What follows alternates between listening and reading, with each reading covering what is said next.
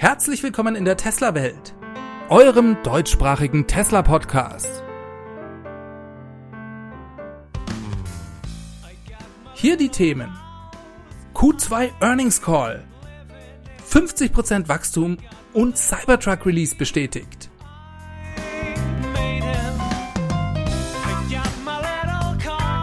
Mein Name ist David und dies ist die Folge 237.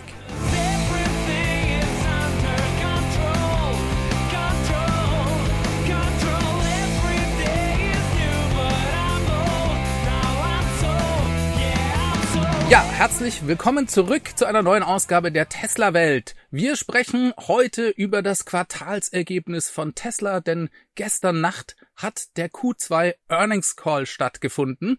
Tesla hat das Finanzergebnis des zweiten Quartals veröffentlicht und im Anschluss, und das ist eben der Earnings Call, gab es dann eine Besprechung, eine Konferenz zusammen mit dem Tesla Management und Börsenanalysten. Ja, der Earnings Call, der ist für mich immer so ein bisschen wie Weihnachten, denn hier gibt es jede Menge an spannender neuer Informationen.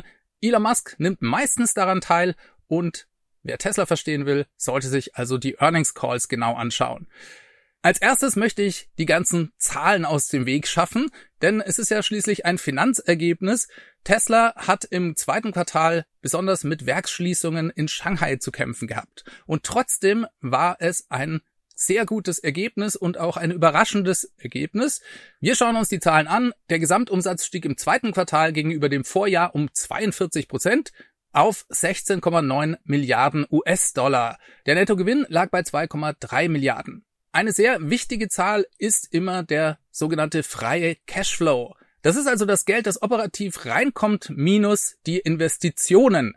Der freie Cashflow lag bei 621 Millionen Dollar und Tesla hat am Ende des Quartals 800 Millionen Dollar mehr auf dem Konto als vorher und das trotz Schuldentilgung in Höhe von 402 Millionen Dollar. Das also schon mal sehr gut. Jetzt kommen wir zu einer der großen Überraschungen für mich und das ist die operative Marge. Die lag nämlich in diesem Quartal bei erstaunlichen 14,6 Prozent und gehört damit zur einer der höchsten der Branche. Und das war vor allem deswegen eine Überraschung, weil ja Shanghai geschlossen war und auch der Börsenkonsensus, was die Marge anging, also die Erwartung der Börse, die lag nur bei 11,8 Prozent. Hier hat also Tesla bei weitem die Erwartungen übertroffen und wir schauen uns auch gleich an, warum das so ist. Wenn wir uns die Gesamtmarge von 14,6 anschauen, dann müssen wir auch immer gleich noch auf die Marge für die Fahrzeuge schauen. Die lag bei 27,9 Prozent und die entsprach genau der Erwartung der Börse. Das ist auch interessant.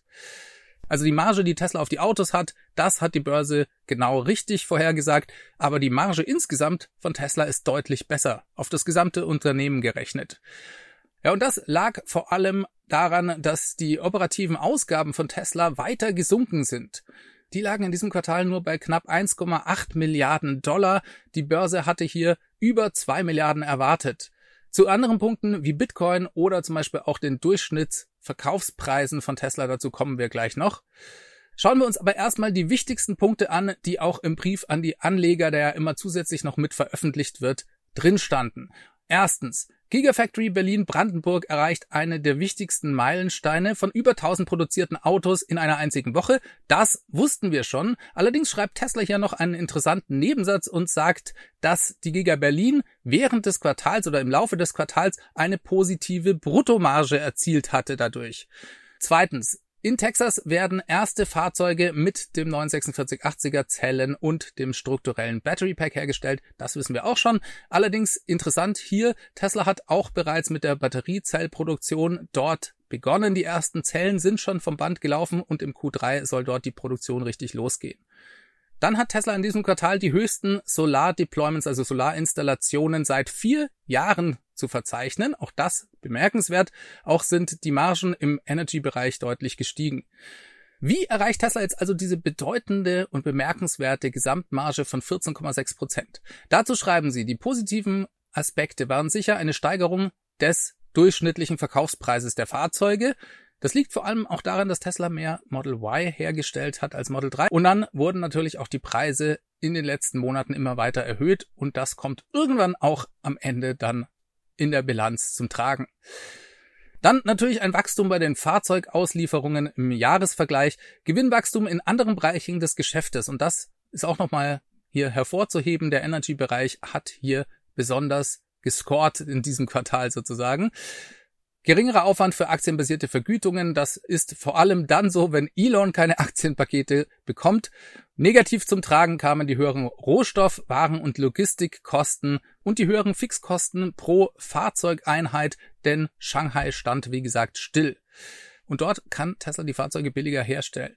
Negativer Währungseinfluss gab es auch noch und die Bitcoin-Wertminderung. Und hier kommen wir zu einer weiteren Überraschung, denn Tesla hat tatsächlich seine Bitcoin verkauft. Sie schrieben dazu, zum Ende des zweiten Quartals haben wir etwa 75 Prozent unserer Bitcoin in Fiat-Währung umgewandelt, also wieder zurück in Dollar umgetauscht. Diese Konvertierung im Q2 haben unserer Bilanz 936 Millionen an Bargeld hinzugefügt. Ja, und Zach Kirkhorn, der CFO von Tesla, der sagte während des Calls dann noch, wir haben die Bitcoin mit Gewinn verkauft, aber mit den restlichen 25 Prozent dann einen Verlust durch die Wertminderung in Kauf genommen. Insgesamt hat das uns dann 106 Millionen gekostet. Also minus 106 Millionen auf der Bilanz von Tesla im Q2 durch Bitcoin. 75 Prozent haben sie verkauft. Und hier noch ganz wichtig, Elon hat dann auch noch erklärt, dass dieser Verkauf eigentlich überhaupt keine Aussage über Bitcoin darstellen soll. Tesla glaubt weiter an Bitcoin. Tesla hat Bitcoin verkauft, weil unklar war, wie lange Shanghai tatsächlich weiter geschlossen bleiben wird wegen den Shutdowns. In Zukunft könnte Tesla durchaus wieder Bitcoin kaufen, sagte er. Und Tesla hat auch überhaupt kein Dogecoin verkauft. Das war ihm besonders wichtig, das nochmal hervorzuheben. Interessante Entwicklung also hier. Tesla verkauft Bitcoin mit Gewinn, macht trotzdem mit dem Rest einen Verlust von 106 Millionen Dollar.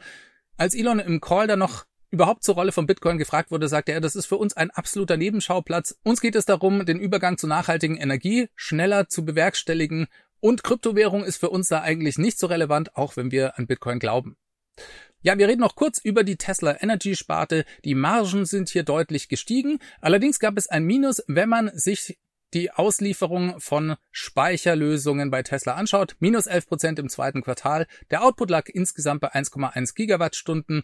Und Tesla begründet das hauptsächlich mit Herausforderungen in der Halbleiterindustrie. Trotzdem haben sie mit dem, was sie geliefert haben, deutlich mehr Profit gemacht.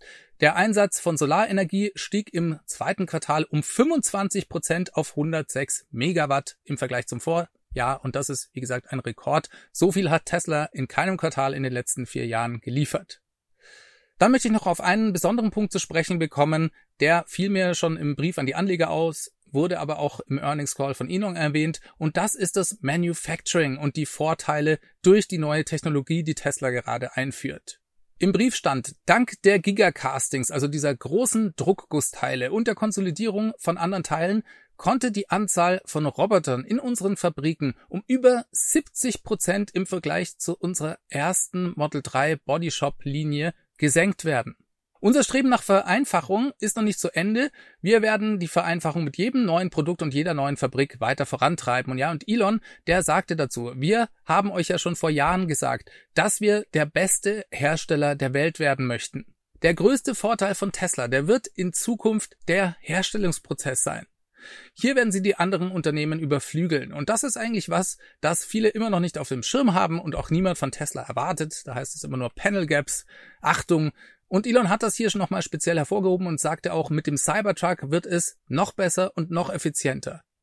Fand ich einen interessanten Punkt in diesem Earnings Call.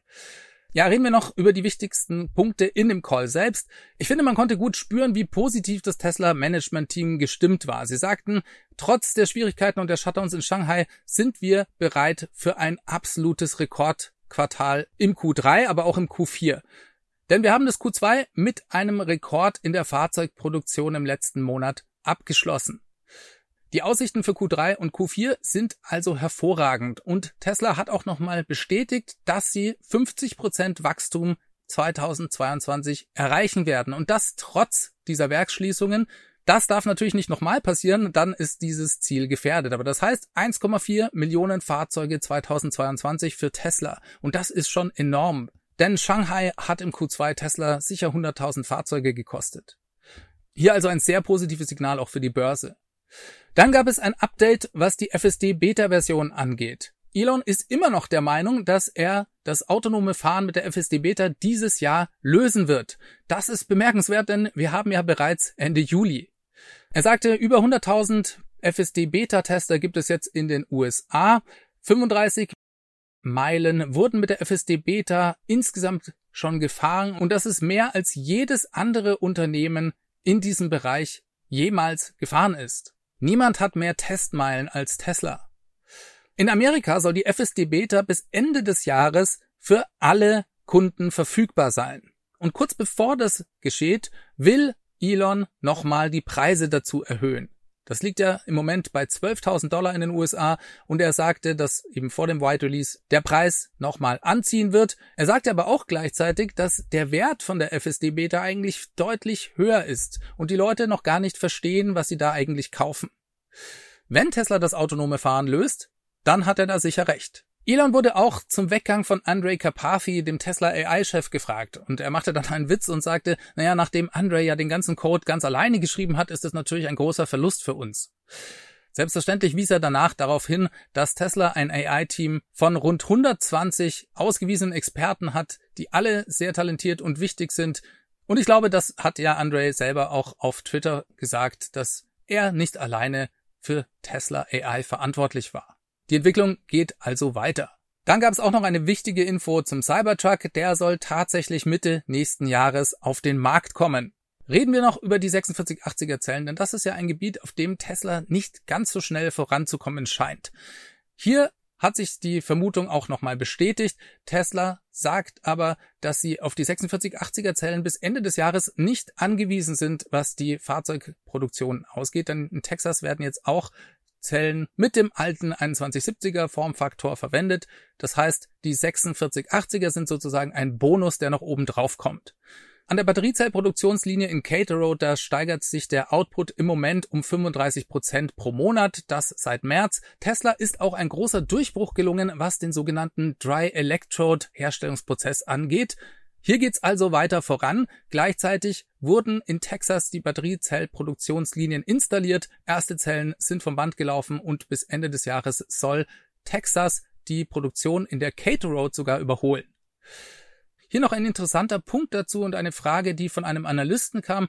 Der sagte nämlich, könnte es sein, dass die neuen Model Y aus Texas eine sehr viel höhere Reichweite haben und durch Software ausgebremst werden. Und Tesla sagte hier, nein, eigentlich nicht. Wir halten keine Technologien zurück. Unser Fokus liegt jetzt im Moment bei diesen Zellen darauf, Einfachheit und Skalierung zu erreichen. Also hohe Volumina und Verlässlichkeit beim Output, das ist viel wichtiger als hohe Reichweiten im Moment oder besonders hohe Energiedichte. Diese ganzen anderen Verbesserungen, die werden dann über die Zeit noch kommen, aber im Moment ist eben die Skalierung der wichtigste Punkt. Tesla wurde gefragt, ob die makroökonomische Lage sich auf ihre Autonachfrage auswirke. Und die Antwort war nein, überhaupt nicht. Wir haben mehr Nachfrage, als wir produzieren können und die Produktion ist unser ganzer Fokus. Ein weiterer Analyst fragte dann, wie das dann mit der Produktionskapazität aussieht. Im Moment gibt Tesla 1,9 Millionen Fahrzeuge als Produktionskapazität an pro Jahr, wohlgemerkt. Das ist ein theoretischer Wert pro Jahr und er wollte wissen, wann Tesla diesen tatsächlich erreiche. Elon sagte, dass sie bis Ende des Jahres vermutlich auf 40.000 Fahrzeuge pro Woche kommen. Das entspricht auf 52 Wochen hochgerechnet über zwei Millionen Fahrzeuge. Die Fabriken in Grünheide und in Texas, die sollen bis Ende des Jahres oder Anfang nächsten Jahres auf 5000 Fahrzeuge pro Woche kommen und bis Ende 2023 dann auf 10.000 Fahrzeuge pro Woche skaliert werden. Auch das wirklich ein sehr positiver Punkt. Ja, und zum Abschluss vielleicht noch ein Hinweis zum AI Day. Elon ist mega gehypt, was dieses Event angeht. Ein Analyst fragte Elon da zu Dojo und dem Optimus Robot und Elon wollte da noch nichts verraten und sagte, ich will jetzt nicht im AI Day irgendwas vorwegnehmen. Er ist super gehypt über dieses Event und denkt, dass Tesla in diesem Bereich viel weiter ist, als viele Leute es da draußen denken. Wir haben also wieder was, auf das wir uns freuen können. Das war eine Zusammenfassung zu Teslas Quartalsergebnis. Ich hoffe, es hat euch Spaß gemacht und euch einen Einblick gegeben, wenn dem so ist, dann lasst mir doch einen Daumen nach oben und ein Abo da, da würde ich mich freuen. Die Podcast-Hörer können den Podcast natürlich in ihrer App bewerten. Darüber würde ich mich auch freuen. Ansonsten schreibt mir in die Kommentare, was ihr von dem Tesla Earnings Call haltet. Wenn ihr Ideen oder Anmerkungen habt, dann schreibt das unten in die Kommentare rein. Das finde ich auch immer spannend. Ansonsten freue ich mich schon auf die nächste Ausgabe. Ich hoffe, ihr schaltet wieder ein. Macht es ganz gut. Bis dahin. Ciao, ciao. Diese Sendung wurde freundlicherweise vom Tesla Owners Club Helvetia, dem jungen und initiativen Tesla Club aus der Schweiz und dem TFF, dem Tesla Fahrer und Freunde e.V. unterstützt. Beide Clubs sind die Herausgeber des T&E Magazins. Das Podcast Mastering kommt diese Woche vom Daniel.